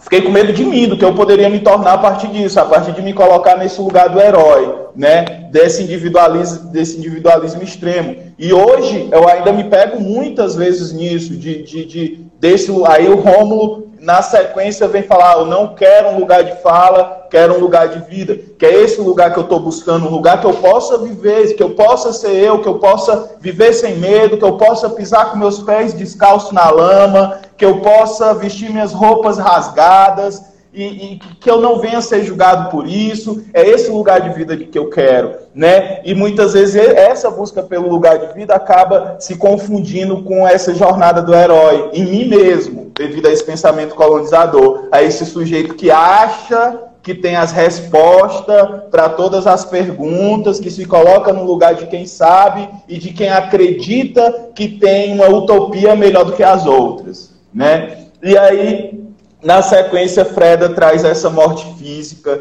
essa morte simbólica e coloca isso como algo muito concreto, porque de fato é, né, das vezes que eu saio, as dores que, que, que, chegam até mim, eu não quero aqui, essa, essa live não tinha esse propósito de pensar nas dores, mas eu acho que também não tem como. A rede de afetos é também um lugar de cuidar dessas dores, de cicatrizar essas feridas, de cuidar dessas cicatrizes, e as cicatrizes elas não precisam deixar de existir. Elas existem para que nós, a partir dela, possamos ter consciência do que nós somos capazes e do que também são capazes de fazer conosco se nós não estivermos atentos. É preciso estar atentos e fortes, né? Diz a canção. Então, é, é, muito sobre isso. Queria, dentro disso, dentro dessas três questões que vocês trouxeram, que para mim se tornou uma caminhada que eu vou refletir com certeza durante algum tempo depois dessa live, como aconteceu na outra.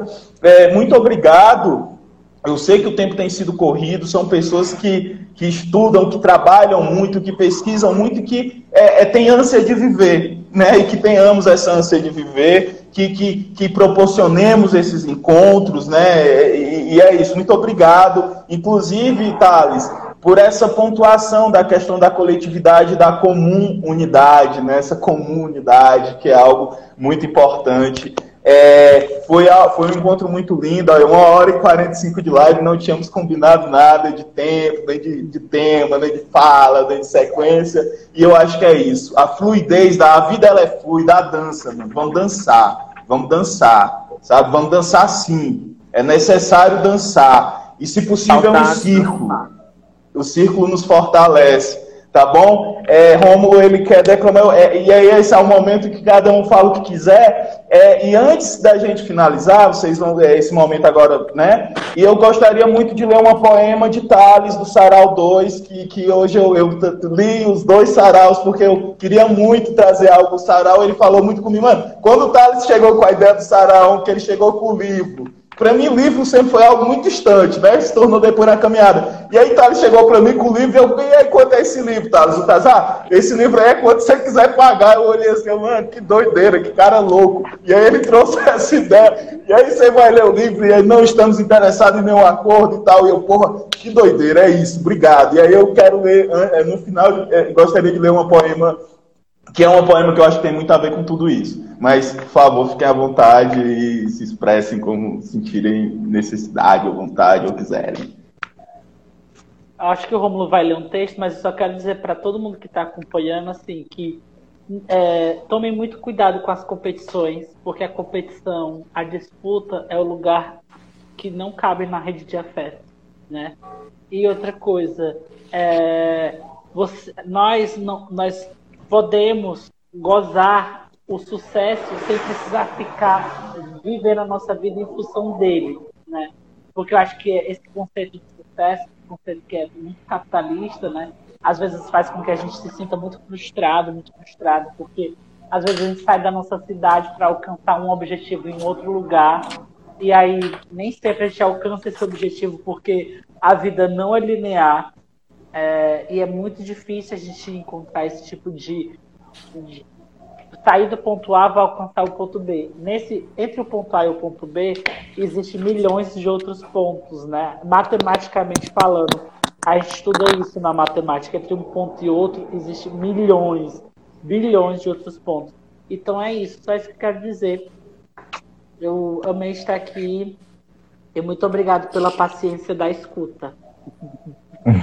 Obrigado. Ah, eu queria finalizar também agradecendo, né, pelo convite, agradecendo pela troca, né, por esse tempo passando, conversando. Eu acho isso muito importante assim para o nosso crescimento e para o processo de jogo que a gente está fazendo parte, né, que a gente vem fazendo parte aí. Obrigado, Fred. Eita. Inventar memórias. A invenção se diferencia da criação, Show. ao passo que ela acrescenta ao criado. De certa forma, uma espécie de futuro no agora do presente. Instante, pausa, pausa do corpo, da letra, da voz.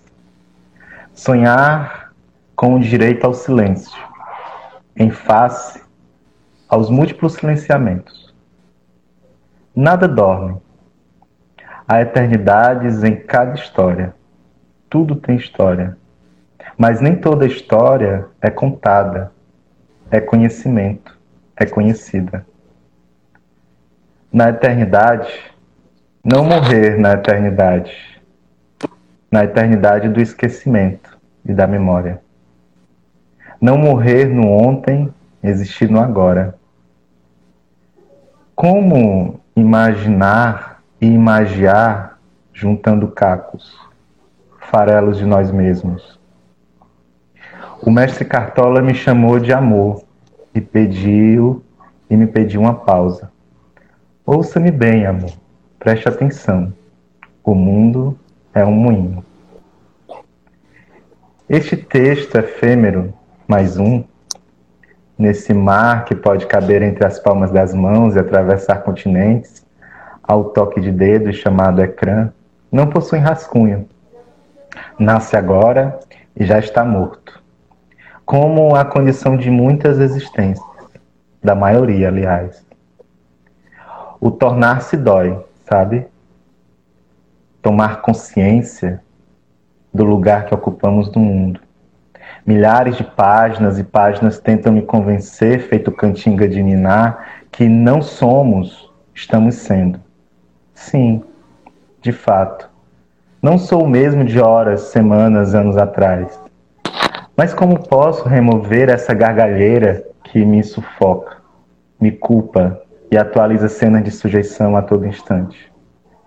Cada vez que eu a conheço, traço maneiras de removê-la, mas dói, fere. Será a imaginação a fuga da repetição? Há um jeito de removê-la porque houve, há formas de mantê-la. A angústia e a saudade é ter sido criança um dia, imaginar, inventar brinquedos, mas também confiar e aprender a dizer sim a não dizer sim e não, ser arrastado pela reprodução. A ignorância e a inocência são privilégios brancos. Junto-me à dona Conceição Evaristo e faço, e faço uma prece apenas.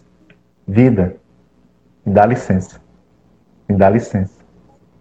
Mais cedo, enquanto a água lavava meu corpo, que ainda em parte dormia, ouvi um acalanto de mamãe Oxum. Iê, iê, iê. Iê, chorodô. Respirar na brecha para não morrer agora.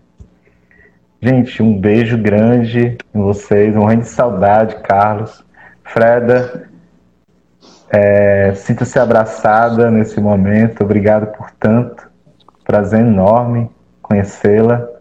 Possamos prosseguir daqui em diante, inventando outras formas juntas é nesse em comum que Thales nos convoca, esta força anticolonial. Thales, meu irmão, te amo. É nóis, gente. É, eu queria agradecer mais uma vez, né? É, o Romulo sempre fala algo que diz que a gente nunca sai o mesmo depois do encontro, né? E o quanto esses encontros têm sido necessários, sabe? Para que eu perceba muitas coisas que, que, E aí eu falo muito em mim, porque realmente eu estou nesse processo de aprender, sabe? É, e preciso aprender muito ainda, muito. E tenho muito a aprender com cada um de vocês, por isso que eu fiquei muito feliz quando vocês aceitaram esse convite, porque são pessoas que eu venho aprendendo muito, muito, muito, muito mesmo. Sou muito grato, muito grato de coração. Né? Então, sem mais delongas, eu não quero é, puxar muito mais tempo, já são quase duas horas de live eu queria ler um, uma poema muito potente de Thales Asbon, que está no Sarau 2.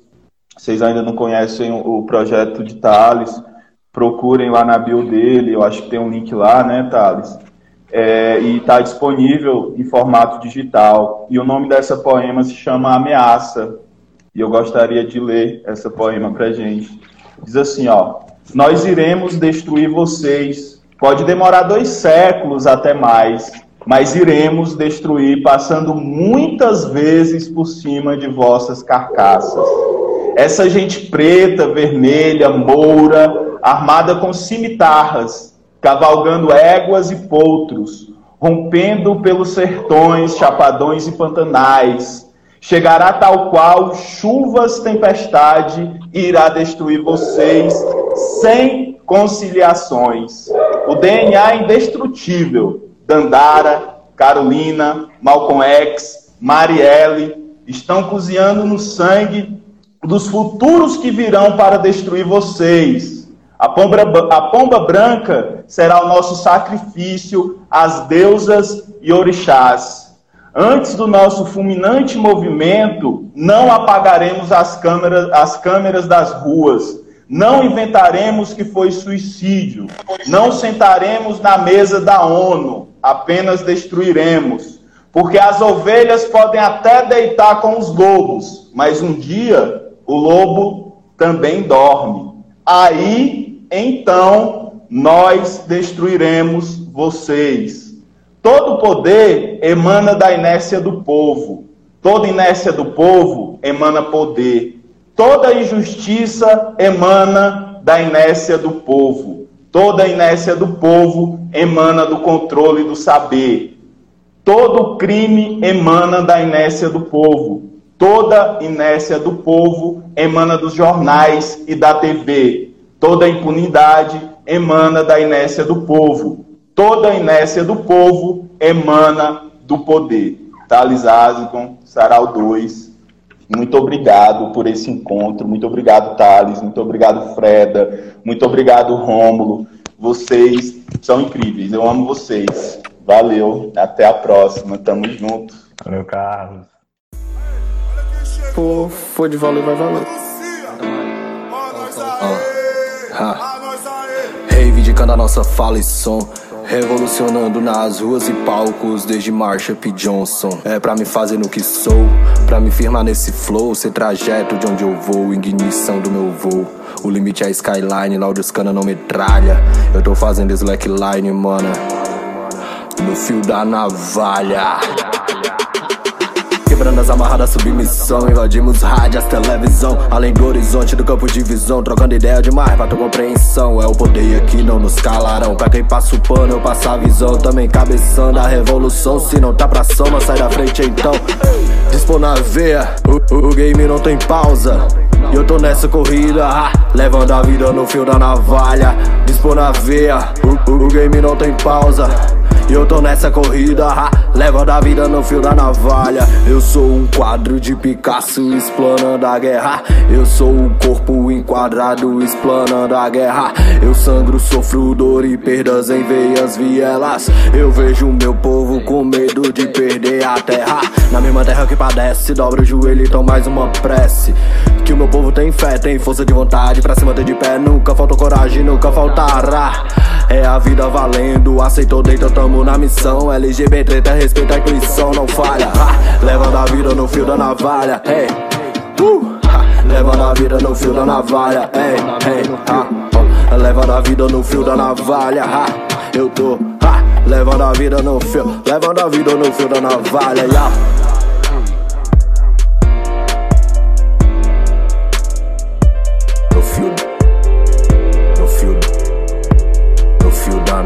Navalha. No, fio, do, do, no, fi- no, fi- no, fi- no fio da navalha. O, game não, não, não, não, não tem, não, não, não, não tem pau, pau, pausa. Yeah.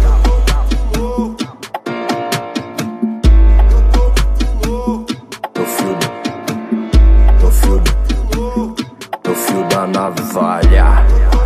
No, no fio, do, do, do. no, fi- no, fi- no, fi- no fio da navalha.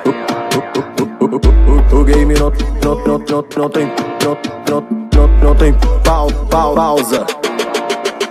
Yeah. You could be a leather angel on a sleek black Harley bike, or a redhead screaming faggot, or a dazzling giant.